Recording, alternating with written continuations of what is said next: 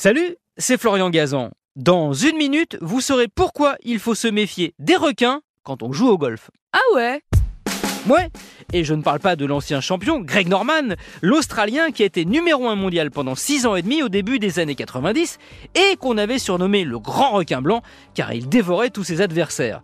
Même si ça a un rapport avec l'Australie.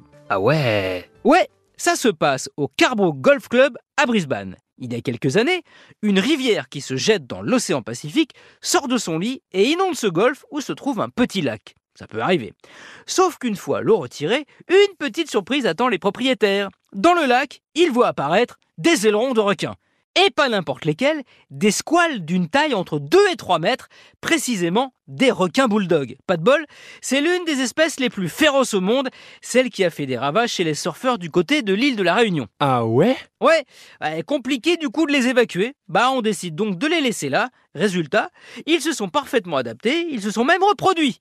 Il faut dire que le lac est très poissonneux et que de temps en temps, histoire de faire frissonner les golfeurs, on leur balance de la viande, ce qui les attire dans la seconde suivante et les fait s'approcher à moins de, de 2 mètres d'un des greens. Si ça vous tente, tous les mois, il y a un tournoi ouvert au public qui s'appelle évidemment le Shark Lake Challenge, le challenge du lac aux requins.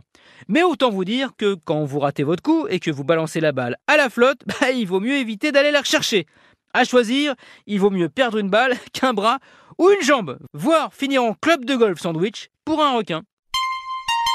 Merci d'avoir dévoré cet épisode de Ah ouais. Retrouvez tous les épisodes sur l'application RTL et sur toutes les plateformes partenaires. N'hésitez pas à nous mettre plein d'étoiles et à vous abonner. À très vite